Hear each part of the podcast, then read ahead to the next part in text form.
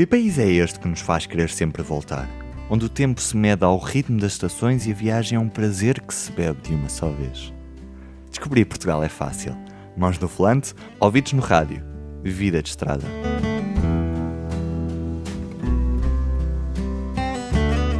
O rabelo recorta-se na mancha escura das margens.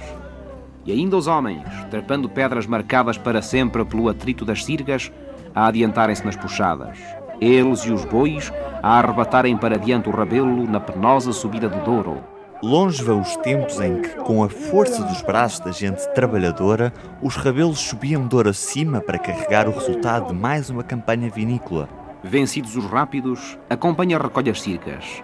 Sobre as pipas encavalitadas movimentam-se os homens no afã de chegar à régua, onde os cascos cheios do vinho do Porto substituirão o carregamento, por agora ainda leve. Adriano Nazaré filmou a meio do século XX para a RTP uma das últimas viagens dos rabelos num Douro que se conhecia bravo e cheio de tramas para aqueles que nele navegavam.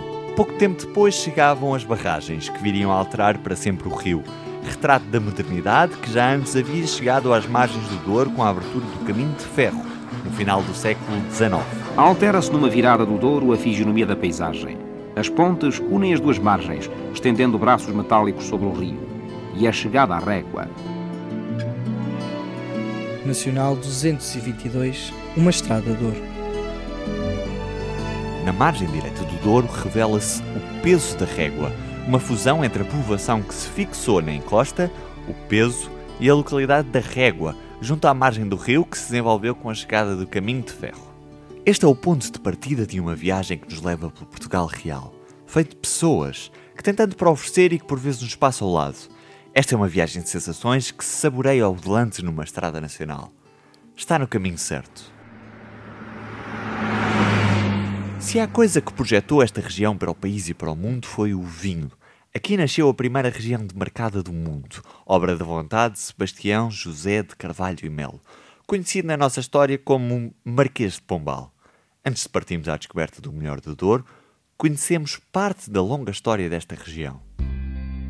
No final do século XVII, a procura dos vinhos ibéricos aumenta em detrimento dos de Bordeaux e de outras regiões francesas, devido às rivalidades entre os impérios marítimos do norte. A Inglaterra importa crescentes quantidades de porto. Nessa altura, a produção vitivinícola do Douro, estimulada pela crescente procura inglesa, tenta adaptar-se às novas exigências do mercado mas o negócio rivaliza interesses, suscita fraudes e abusos. Com a viragem para o século XVIII, as exportações estagnam, os preços baixam em flecha e os ingleses decidem não comprar vinhos, acusando os produtores de promover adulterações ao vinho. Esta crise comercial conduzirá à instituição da Companhia Geral da Agricultura das Vinhas do Alto Douro, em 10 de setembro de 1756, pelo governo de Marquês de Pombal. Com esta companhia buscou-se assegurar a qualidade do vinho evitando adulterações, equilibrando a produção e o comércio para estabilizar os preços. Procede-se então à primeira demarcação das serras. A região produtora é abordada por 335 marcos de pedra com a designação de feitoria, designação que acompanhava o vinho da melhor qualidade, o único que podia exportar-se para a Inglaterra, vulgarmente conhecido por vinho fino. Na segunda metade do século XIX, as pragas de óidio e filoxera reduzem a mortórios grande parte do vinhedo da área demarcada. Surgem novas práticas de preparação do terreno, alteram-se as práticas de plantação da vinha, selecionam-se as melhores castas regionais para enxertia, difunde-se a utilização racional de adubos e aperfeiçoam-se os processos de vinificação. Uma história longa que atravessou vários altos e baixos ao longo dos anos. Para percebermos que outros segredos nos esconde este licor dos deuses, fomos ao museu que representa a região, o Museu do Douro, no centro da Régua. Quem nos recebe é o Dr. Fernando Pinto. Tem 72 anos, é vitivinicultor aposentado. Foi professor e esteve à frente da adega cooperativa do Peso da Régua e da União das Cooperativas da Região Demarcada do Douro. Desde maio de 2015 está à frente dos destinos deste Uma museu. galeria que a Galeria Ramos Peru tem normalmente exposições temporárias, que neste momento não tem nenhuma exposição, porque está ocupada com o arquivo da Real Companhia A Velha. sala principal conta com uma galeria ampla, com dois andares. Nela está a exposição permanente, designada Douro, Matéria e Espírito.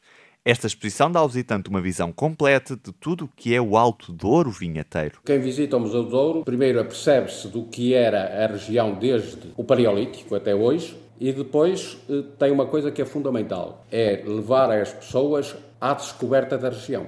Aos autóctonos, portanto aos turienses, trazer cultura, mas a quem visita através da permanente, pôr as pessoas junto da região. Portanto, é fundamental esta interação entre o museu e todo o território, desde as quintas às pessoas. É certo que quem quiser conhecer melhor a região do Alto Douro Vinheteiro deve passar por uma das muitas quintas da região, mas não deve esquecer este espaço, um museu fora da comum, como nos conta o Dr. Fernando Pinto. O Museu do Douro era uma aspiração de muitos anos da região, de ter um museu que pudesse representar a região. Portanto, este é um museu que não é um museu comum, é um museu de território, e como Museu de Território assenta a sua base na preservação do património material e imaterial. No material temos todo o edificado, desde a preservação deste imóvel onde funcionou a Real Companhia Velha Majestática criada por Marquês de Pombal, a todo o património construído do, na região. Ao imaterial, e no imaterial estão as pessoas, os costumes, a paisagem e tudo isso é função do museu preservar.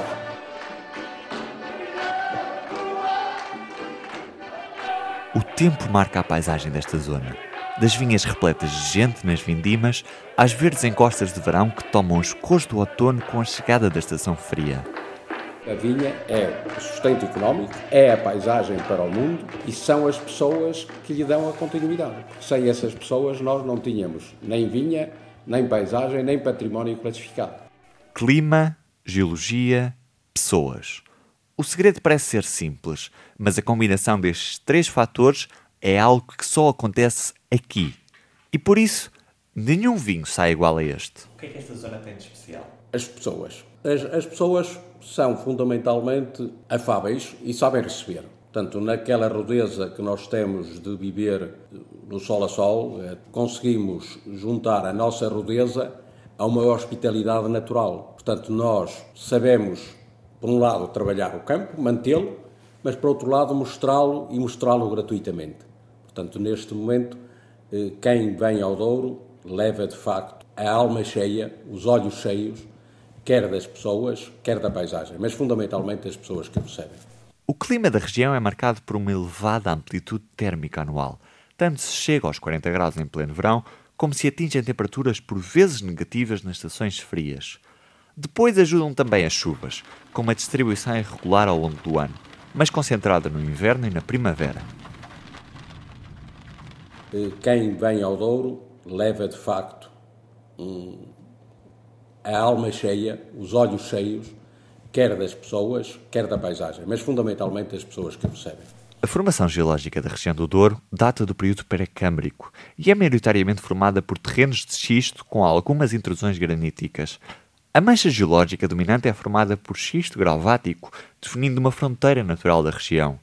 O Dr. Fernando Pinto vê futuro positivo para o Douro. Não, a região do Douro está eh, em crescimento está em crescimento no sentido em que cada vez mais está a ser alvo de fixação por muitos jovens empreendedores que descobriram na possibilidade da excelência dos seus vinhos, do terroir, a possibilidade de criar grandes vinhos, podem ir para o mundo inteiro. E hoje não é por acaso que nos cinco melhores vinhos do mundo, três são do Douro. Isto significa que, de facto, a região, nesse aspecto vinícola, está em crescendo. Por outro lado, também em turismo, há um crescendo no turismo, quer na ocupação de hotéis, dos novos hotéis, de turismo rural e do turismo fluvial.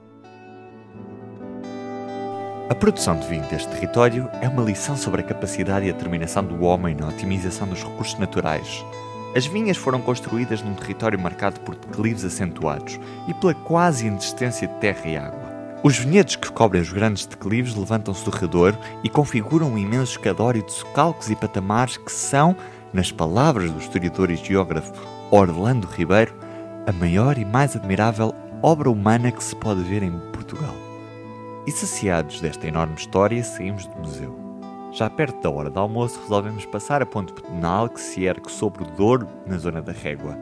Atravessamos através da ajuda dos enormes braços metálicos que unem as duas margens já se sente um certo cheiro, um almoço que se espera delicioso.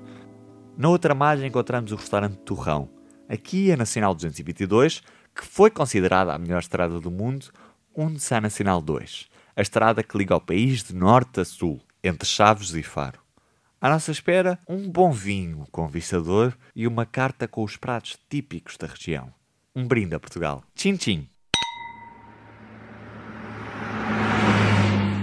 Esta estrada era considerada a mais romântica de Portugal. Em 2015, uma empresa de aluguer de viaturas juntou um físico quântico, um designer de circuitos de Fórmula 1 e um designer de circuitos radicais para chegarem a uma fórmula matemática que viria a determinar qual a melhor estrada do mundo. Depois de analisar milhares de quilómetros de estradas, o primeiro prémio veio para o troço entre a Régua e o Pinhão, na Nacional 222.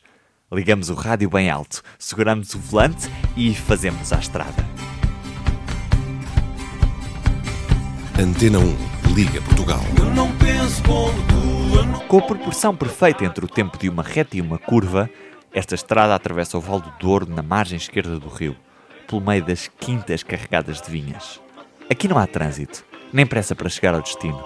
Esta paisagem parece tirada de um qualquer filme, mas é bem real e está à vista de quem se aventurar por essas terras. Para já nós somos únicos como portugueses, não é? Nós temos uma forma de receber as pessoas maravilhosa. Acho que o fazemos essencialmente por gosto, o que é muito importante, porque pronto, gostamos de receber as pessoas na nossa casa, não é? E acho que o Douro tem isso, o Douro tem as pessoas todas aqui que recebem como, como mais ninguém, que nós deixamos com que as pessoas entrem mesmo dentro da nossa casa, dentro dos nossos corações, e depois temos uma paisagem, quer dizer, é, é deslumbrante. Eu, por mais sítios que viaje, eu continuo a dizer que não há como o Douro, não é? A engenheira Rita Sequeira, que demonstra o seu gosto em receber, espera-nos na Quinta de Marrocos. É na zona entre a Rega e o Pinhão que estão a maioria das quintas e casais da região do Douro. Ao todo são 254 em todo o Alto Douro Vinheteiro. Fomos visitar uma delas, que já faz parte da história da família Sequeira. A Quinta de Marrocos já é de família, não é? Eu já sou a quinta geração, portanto, os meus pais é que são os proprietários. Infelizmente, neste momento, só o meu pai, por falecimento da minha mãe.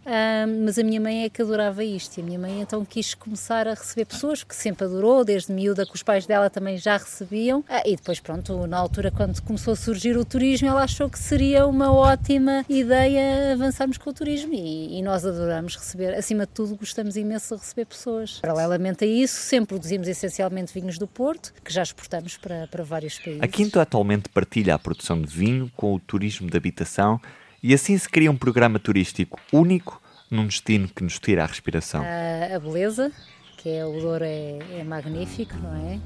A calma. Nós, por exemplo, tivemos cá um, casal que eu achei estranhíssimo porque eles não saíam daqui. Então o que eles vieram cá foi mesmo para descansar. Nós acabamos por lhes perguntar, então, mas não querem ir visitar? Não, nós queremos descanso. E soubemos que não há sítio melhor para vir descansar que o Douro. Fazemos a estrada porque o dia já vai longo.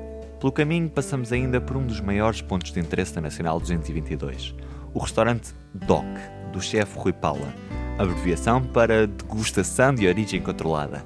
Não tarda chegamos ao Pinhão e por lá ficamos até que o sol se ponha por trás destas encostas carregadas de vinhas. Hoje conhecemos a história e as pessoas que levam o nome do Douro para o mundo e ligamos Portugal através da rádio que nos liga. Vida de Estrada é um programa de Ruben Martins, produzido no âmbito da Academia RTP, com colaboração de Inês Ameixa e Pedro Mateus e com o apoio à produção do restaurante Torrão.